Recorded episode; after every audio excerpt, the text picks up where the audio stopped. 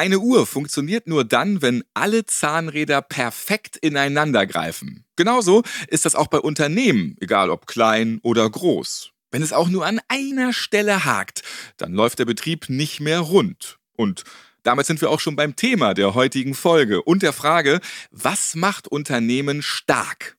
Eine Frage, mit der sich auch die BGW intensiv auseinandersetzt und passend dazu sogar eine Initiative ins Leben gerufen hat. Ich bin Ralf Potzus und ich freue mich schon auf meine beiden heutigen Gäste. Sie werden uns aus eigener Erfahrung berichten und erklären, was für Sie als Geschäftsführer oder Geschäftsführerin ein starkes Unternehmen ausmacht.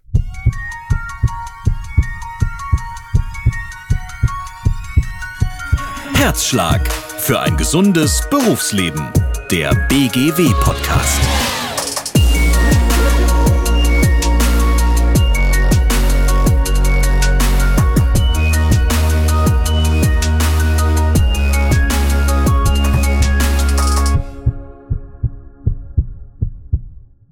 Jedes Unternehmen hat mit Herausforderungen zu kämpfen. Der Fachkräftemangel, die Digitalisierung, knappe Ressourcen, um nur ein paar Beispiele zu nennen. Betriebe, die gut aufgestellt sind, können damit natürlich besser umgehen als andere Betriebe, bei denen es hier hapert.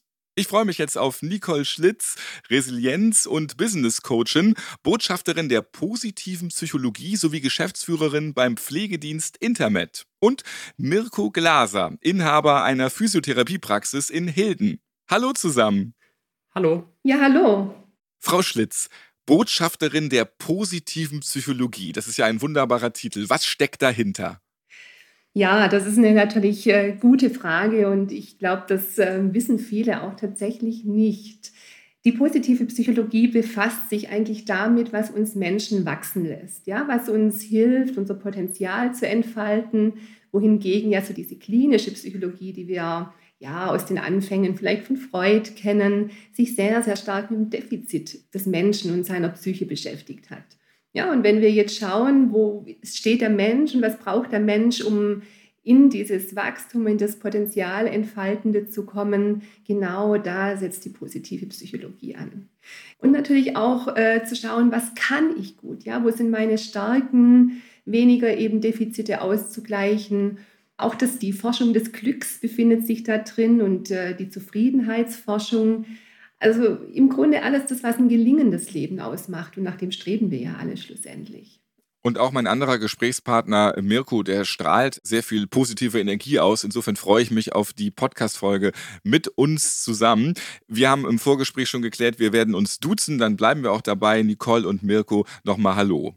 Hallo. Ja, hallo nochmal. Ich freue mich, hier sein zu dürfen. Was brauchen Unternehmen, um auch großen Herausforderungen standhalten zu können? Was macht Unternehmen stark?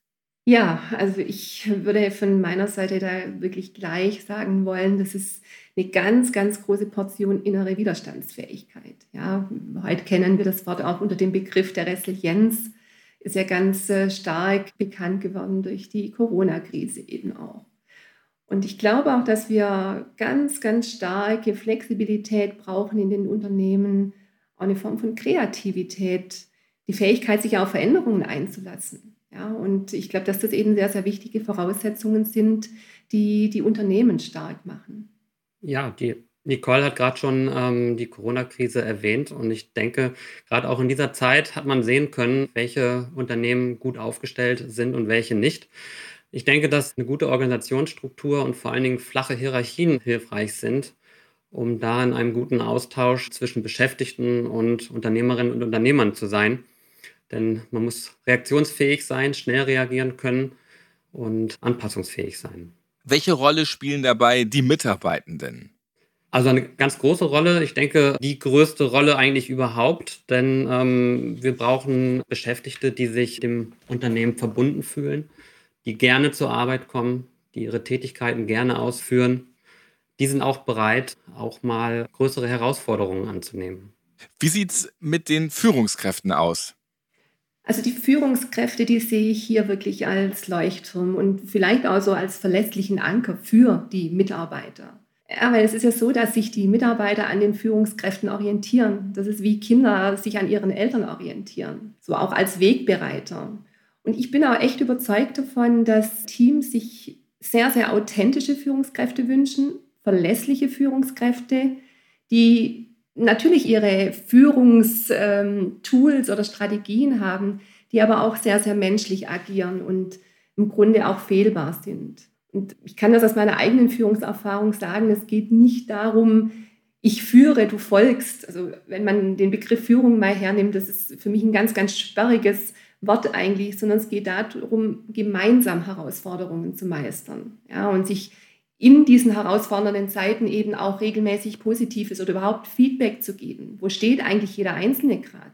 Ja, um dann wieder aneinander auch wachsen zu können und sich gemeinsam ausrichten zu können. Auch zu schauen, was brauchen wir gerade, um gut durch eine Krise hindurchzugehen. Und wenn das sowohl, ich glaube, im Zusammenspiel, also durch die Mitarbeiter hin zu den Führungskräften und zurück in eine gute Resonanz kommt, dann entsteht bei beiden auch eine Form von Leichtigkeit und auch Spaß, trotz manchmal herausfordernden äh, Zeiten. Ja, und dann fühlt sich auch Führung leichter an.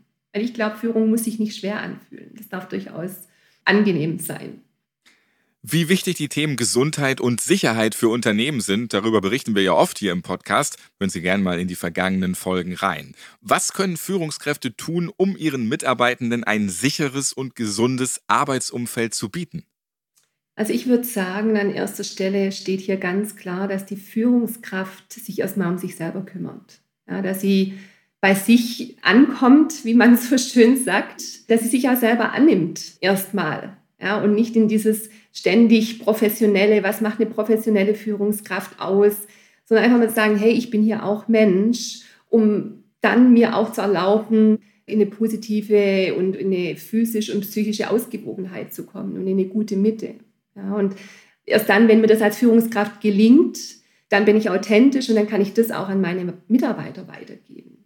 Ja, und auch, dass sich die Führungskräfte für die Mitarbeiter interessieren, wirkliches Interesse dran haben auch merken, wenn jemand Hilfe braucht oder Unterstützung, in welcher Form auch immer. Das heißt ja nicht, dass ich als Führungskraft die Probleme meines Mitarbeiters lösen muss. Das kann ich gar nicht. Ja, aber ich kann zumindest einen Raum dafür bieten, dass der Mitarbeiter hier Unterstützung erfährt. Ich glaube, das ist ganz, ganz wichtig. Wie wirkt sich eine gute Arbeitsschutzorganisation auf die unterschiedlichen Bereiche im Unternehmen aus, zum Beispiel auf das Betriebsklima, die Fehlerkultur im Unternehmen oder auch die Kommunikation. Ja, also der Arbeits- und Gesundheitsschutz wird immer als Führungsaufgabe beschrieben, aber tatsächlich halte ich es für das Beste, wenn der Arbeitsschutz äh, von allen ausgearbeitet wird. Und dafür müssen halt auch in Betrieben Freiräume geschaffen werden. Also der Arbeits- und Gesundheitsschutz sollte, denke ich, immer auch auf der Tagesordnung stehen bei Teambesprechungen, weil nur so können alle Wünsche auch die der Beschäftigten im Unternehmen auch berücksichtigt werden. Denn es ist ja häufig so, dass die Führungsebene der Unternehmer, die Unternehmerin ja gar nicht in allen Bereichen des Unternehmens tätig sein kann. Und da sind die Unternehmerinnen und Unternehmer halt auch angewiesen, dass sie Rückmeldungen aus allen Betriebsbereichen bekommen. Der Arbeits- und Gesundheitsschutz, der wird auch viel mehr getragen und akzeptiert, wenn er auch gemeinsam erarbeitet worden ist. Ja, also ich würde das sehr gerne nochmal ergänzen wollen, was Mirko gerade gesagt hat. Ich glaube, es geht auch darum, dass dann, wenn das genauso passiert, wie es Mirko skizziert, dass dann nicht funktionierende Teams da sind, sondern dass wir lebendige Teams haben. Ja, dass die Teams sich als Teil des Arbeitsschutzes sehen. Ja, wir können als Führende nicht irgendwas drüber stülpen und sagen, jetzt macht mal. Ja, sondern die Mitarbeiter müssen auch überzeugt davon sein, dass das Verhalten ihrerseits zu einem guten Arbeitsschutz dazu beiträgt. Und wenn man auch nochmal so aufgreift, äh, die Fehlerkultur, die du ja auch angesprochen hast, ich glaube, dass es ganz notwendig ist, dass die Fehler, die ja gemacht werden, wir sind ja Mensch und es ist auch gut so, dass die dafür hergenommen werden, zu schauen, wie kam es denn dazu? Ja, und vielleicht auch zu gucken, was braucht es denn an neuem Verhalten? Wie können wir uns neu ausrichten, um vielleicht diesen gemachten Fehler künftig tatsächlich zu vermeiden?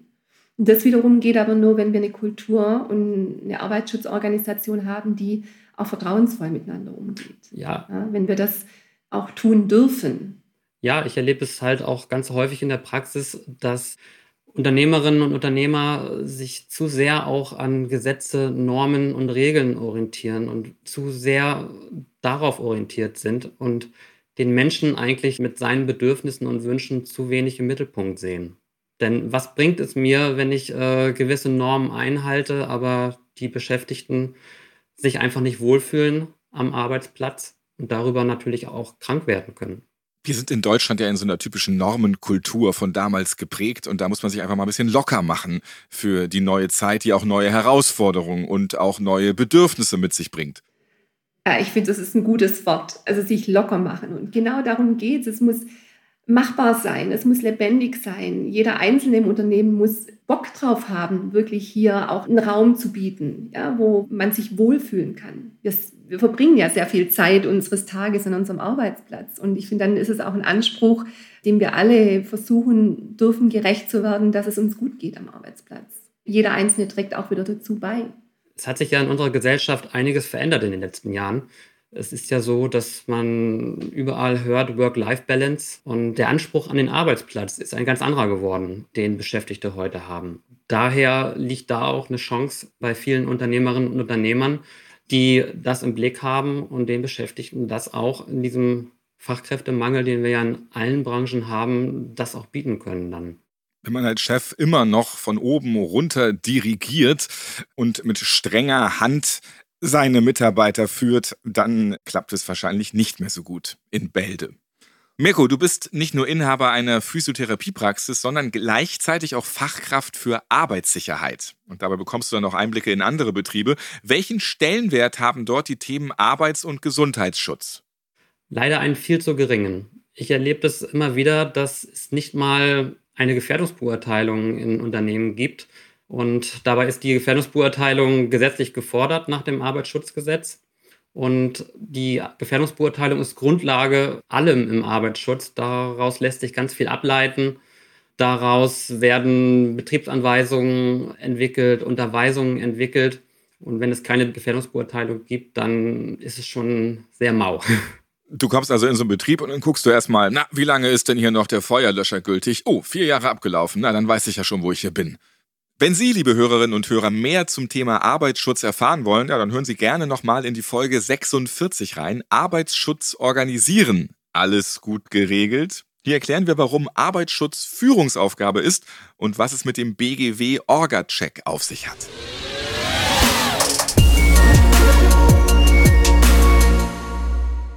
Vorbeugen ist wichtig und darum reden wir jetzt darüber. Was hat es mit der Präventionskultur auf sich und warum ist das für Unternehmen so entscheidend? Also ich würde in meinen eigenen Worten hier sagen wollen, dass die Präventionskultur, du hast es ja gerade gesagt, vorbeugende Kultur, dass es ein Teil der Unternehmenskultur ist, vielleicht eine Säule der Unternehmenskultur. Und für mich geht es hierbei ganz stark darum zu schauen, welchen Stellenwert hat eigentlich Gesundheit in dem jeweiligen Unternehmen. Ja? Stellt es einen eigenen Wert dar? Und im besten Fall ist es so, ja, und dann ist es eben eine ganz, ganz tragende Säule. Und äh, ich würde auch sagen, dass die Gesunderhaltung aller Akteure in einem Unternehmen, genauso die Gesunderhaltung der Führungskräfte wie der Mitarbeiter, von höchster Wichtigkeit ist. Die letzten drei Jahre haben uns das so stark gezeigt. Ja? Dort, wo Menschen wirklich auch psychisch gesund sind, die sind stabil. Ja? Wenn ich an meine Anfangszeit denke, da kannte man nur die Rückenthemen, also man kannte nur das Physische. Inzwischen müssen wir den Blick darauf schauen und schauen, was braucht eine Organisation, damit sie eben auf diesem psychisch-physischen gesunden äh, Niveau ankommen kann. Und ähm, ich würde auch sagen, wenn so eine Organisation genau das hat, also wenn sie präventiv nicht nur denkt, sondern auch präventiv handelt, das ist wie so eine, man könnte schon fast sagen, das ist wie so eine Schutzmembran, die das Unternehmen umgibt und dadurch eben besser auch in die Interaktion mit der Umwelt treten kann. Also auch sprich mit den Einflüssen, die von außen auf sie einprasseln. Ich kann mich ja nicht in einen Kokon einhüllen und sagen, da kommt nichts auf uns zu, sondern das ist das Leben nicht. Das Leben zeigt uns eben immer was anderes. Ja. Und ähm, deswegen glaube ich auch, wenn ich als oberste Leitung, also jetzt gesprochen auch in meiner eigenen Rolle als Führungskraft, wenn ich mich ganz echt für Prävention stark mache und wirklich davon überzeugt bin, dass das der Schlüssel ist, dass ein Unternehmen auch wirtschaftlich gut dasteht, ja, also das entsteht ja daraus, dann bin ich auch bereit, regelmäßig auf dieses Unternehmenskonto einzuzahlen. Ja, und auch die Mitarbeiter sind dann bereit, auf ihr eigenes Konto einzuzahlen und mehr Rücklagen zu bilden. Und schlussendlich ist es dann wie so bei so einem, so einem Sparbuch, ja, dass wenn es eng wird, dann habe ich halt was auf der hohen Kante. Ja, dann kann ich davon zehren und kann davon Wert schöpfen. Und dann wird es halt selten ganz, ganz eng. Dann werde ich immer Ressourcen haben, die ich abgreifen kann. Das ist das, was ich tatsächlich unter Präventionskultur verstehe. Das Gesundheitssparbuch, das hört sich gut an. Ja. ja. Und du knüpfst ja auch genau da an, Nicole, wo Mirko auch schon seine Ausführungen hatte, wenn er dann in verschiedenen Unternehmen da mal so vorbeischaut. Das Psychische, das ist eben sehr wichtig. Und da möchtest du bestimmt auch noch weiter erzählen, Mirko. Ja, Nicole hat es ganz richtig gesagt. Also die Präventionskultur, die beschreibt einfach, wie wichtig Arbeits- und Gesundheitsschutz einem Unternehmen ist. Ich kann vielleicht mal eines aus unserem eigenen Betrieb erzählen. Ich habe immer so das Bild gehabt von der Anmeldung, von der Rezeption, wo alles zusammenläuft, also das Zentrum der Praxis sozusagen. Und gerade dieses Denken ist mir eigentlich oder ist unserer Praxis zum Verhängnis geworden, weil einfach dort zu viel Aufgaben zu erfüllen waren. Also es kamen die Anrufe von den Patientinnen und Patienten. Es standen Patientinnen und Patienten vor einem, mit denen man Termine vereinbaren äh, sollte. Zudem kamen noch Therapeutinnen und Therapeuten aus dem Hinterhalt, die auch noch was gefragt haben. Und es mussten noch Rezepte bearbeitet werden. Und ich habe es erlebt, dass die Anmeldekräfte ständig überlastet waren, dass auch eine Fluktuation eingetreten ist an Anmeldekräften bei uns in der Praxis, dass das Betriebsklima auch darunter gelitten hat, unter dieser stressigen Atmosphäre. Und wir haben lange überlegt, letztendlich haben wir fast ein Jahr gebraucht, um den Schlüssel zu finden, um da rauszukommen. Und wir haben das Ganze entzerrt. Zum Beispiel, dass Anrufe nur noch im Backoffice ankommen dass die Geräuschkulisse einfach eine ganz andere wird an der Anmeldung, dass ganz viel aus dem Hinterhalt gearbeitet wird. Aber dafür musste natürlich auch neues Personal eingestellt werden, dafür musste auch neues Equipment angeschafft werden, es musste investiert werden. Und das sehe ich auch ganz häufig in Unternehmen, dass man nicht bereit ist zu investieren in den Arbeits- und Gesundheitsschutz, dass man zu sehr die Umsatzerlöse im Blick hat dass man eher zahlenorientiert ist, was natürlich auch wichtig ist für einen wirtschaftlichen Erfolg eines Unternehmens. Aber ich halte es für auch wichtig oder einen nachhaltigen, langfristigen Erfolg wird man nur dann erzielen können, wenn man zufrieden und glückliche Mitarbeiterinnen und Mitarbeiter hat. In die Gesundheit investieren, das hört sich auf jeden Fall richtig und wichtig an. Und sonst ist es ja auch kurz gedacht, wenn dann ständig Mitarbeitende ausfallen, weil einfach alles zu viel ist. Und das stimmt, wenn man in so eine Arztpraxis und Pflegeeinrichtung oder so geht, dann ähm, sieht man ja immer, was da los ist am Tresen. Und mitunter ist dann auch die Laune der Mitarbeitenden nicht so gut und man bekommt das dann als derjenige, diejenige, die dann davor steht, volle Puller so ab. Hilft niemanden insgesamt weiter. Was zeichnet denn eine gute Präventionskultur aus? Also erstmal muss sie wirklich mit Leben gefüllt werden und auch mit Aktion. Ja, ich erlebe immer wieder auch in meiner anderen Funktion als Trainerin oder als Coach, da sind ganz viele gute Ideen da und die Unternehmen erkennen auch, dass es gut wäre, sie würden da rein investieren. Aber manchmal habe ich das Gefühl, die planen ein Leben lang äh, die Reise und treten die Reise aber nie an. Ja, also einfach ins Tun kommen, ja, machen, auch Mitarbeiter erfahren lassen, dass es ihnen selber zugutekommt, wenn sie in die Präventionskultur mit reinspringen. Ja, weil dann hat es eben auch Nachhaltigkeitscharakter und wenn ich etwas spüren kann, etwas erfahre, dann weiß ich halt auch, für was es gut ist. Ja, und da sind natürlich auch ganz klassische Tools von absoluter Wirksamkeit, ja, dass ich sage, okay, ich mache Workshops zu unterschiedlichen Themen, die gerade irgendwo brennen oder wo wir einfach feststellen, da ist es notwendig, dass wir zusammenkommen ein Austausch, ja, Beziehungsarbeit, das finde ich über allem stehend. Da natürlich einen offenen Austausch. Ja, schon Watzlawick sagt, ja, wir können nicht nicht kommunizieren, aber wir können sehr wohl schauen, wie kommunizieren wir. Ja. Da zieht und, sie den alten äh, Watzlawick noch raus, den Kommunikationstheoretiker auf. Dem kommt man einfach nicht herum. Der hatte vor Nein. vielen Jahrzehnten einfach viel, viel Wahres gesagt. Nicole, du bist ja selbst mit Intermed für deine Unternehmens- und Führungskultur ausgezeichnet worden. Wie sieht es bei dir denn mit der ausgezeichneten Präventionskultur aus? Ja, ich glaube, wir haben genau das gemacht, was ich gerade gesagt habe. Wir haben das sehr intuitiv gemacht. Also unser Unternehmen gibt es jetzt seit fast 30 Jahren und ähm, ich bin sehr jung zur Führungskraft geworden und wusste damals überhaupt gar nicht, wie das geht. Und ich wusste überhaupt nicht, was meine Mitarbeiter von mir wollen.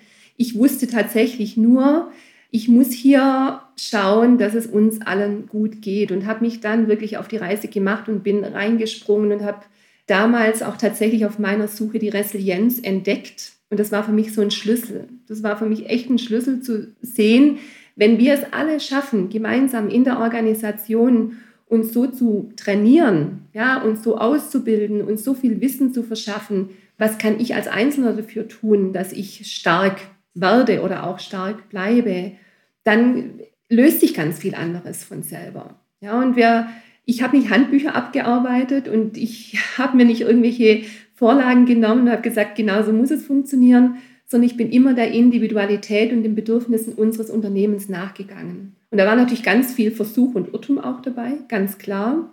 Aber durch diesen Mut, äh, wirklich auch in, in diesem Irrtum zu erfahren, habe ich eben auch wieder diese positive Erfahrung gemacht, zu sagen, okay, es ist eben genau der Weg in diese Richtung. Und das hat mich immer wieder darin bestärkt. Und was wir heute tun für uns ist, sind Workshops, was ich vorhin schon gesagt habe. Für uns sind diese transparenten, ja offen gelebten Beziehungen und Kommunikationsstränge sind für uns einfach klar. Ja, das ist, jeder lebt es und jeder weiß auch, dass wenn ich so agiere im Unternehmen, dass dann, äh, ja, wie sagt man bei uns im Schwäbischen, ein Schuh draus wird. Und das glaube ich, vielleicht so ein bisschen auch diese Story, die ich da sehr gern erzähle. Also wirklich Unternehmen zu sagen, geht einfach mal los und schaut mal, macht mal so eine Analyse, guckt mal, wo stehen wir eigentlich gerade.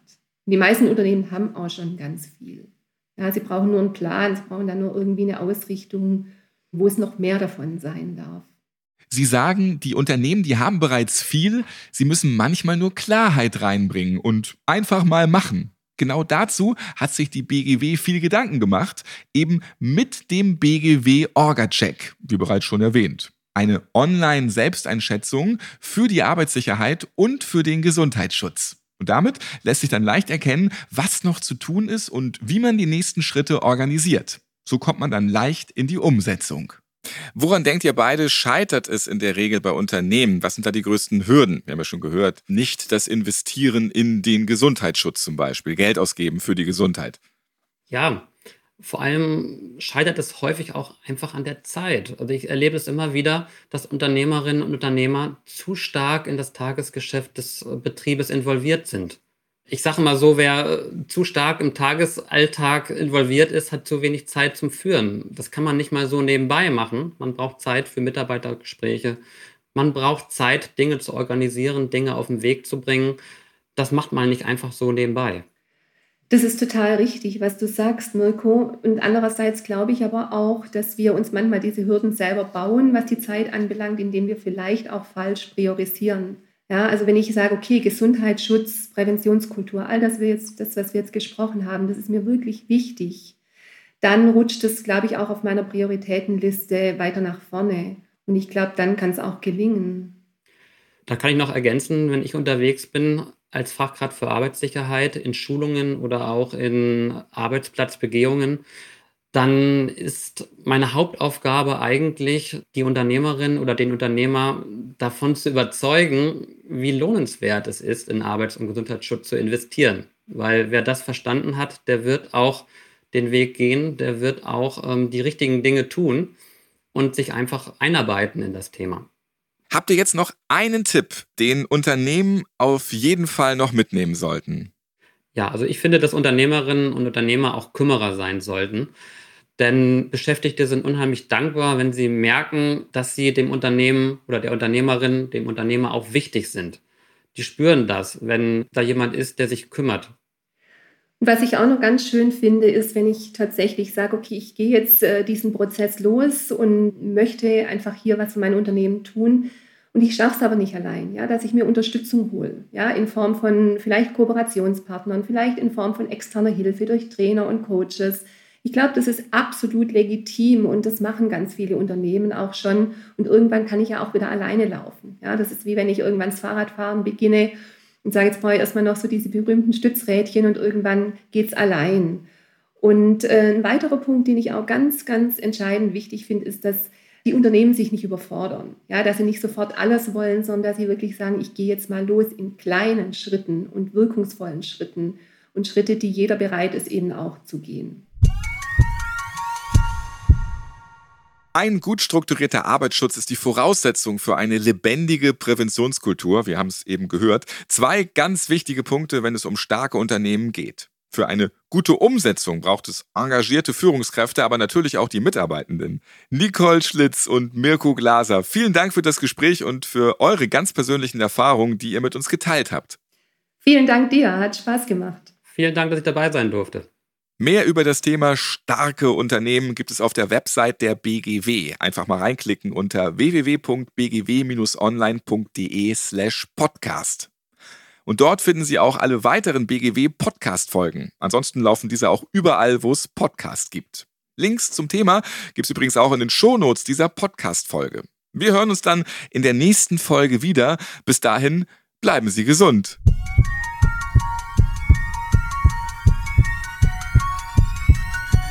Herzschlag für ein gesundes Berufsleben.